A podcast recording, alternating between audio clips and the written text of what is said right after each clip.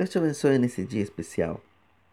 Vamos a compartilhar um texto maravilhoso da palavra de Deus. Em Hebreus, capítulo 12, versículo 1 e 2.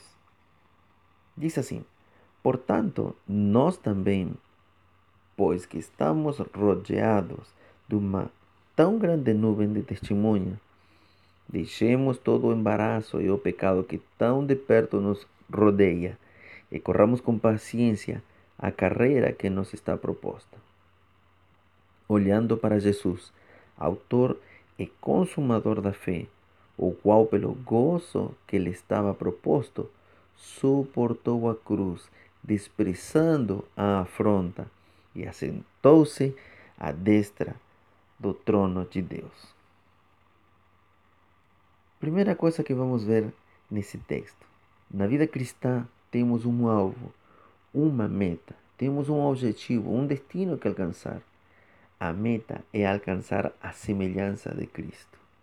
Segunda coisa muito importante, na vida cristã temos uma inspiração e são as pessoas que nos olham. Elas devem ver e conhecer a Deus que nos pregamos, esse Deus maravilhoso que nós dizemos que conhecemos.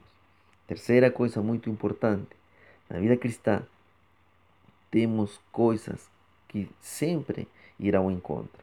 O pecado é um contrapeso que é necessário deixar. São as coisas que não nos deixam eh, continuar, ir para frente. Eh, essas coisas pesadas, que são como uma mochila, que são coisas que não prestam e temos que deixar. Hábitos, prazeres, excessos. Terceira coisa muito importante que não podemos esquecer. A quarta coisa, na vida cristã precisamos equilíbrio. A paciência que fala no texto não é aquela que aceita as coisas, senão aquela paciência que domina as situações e determina, se esforça e rechaça o desânimo. Os obstáculos e dificuldades não intimidam, nem tiram a esperança até alcançar a meta, o alvo. A quinta coisa muito importante na vida cristã é que temos um grande exemplo. Jesus suportou tudo para alcançar seu alvo. Enfrentou a vergonha da cruz, que era algo humilhante, que era só para criminais. E ele estava feliz por alcançar a cruz, porque a cruz era seu alvo. A sexta coisa muito importante na vida cristã é que temos uma recompensa. E a nossa recompensa é Ele, é nos encontrar com Jesus.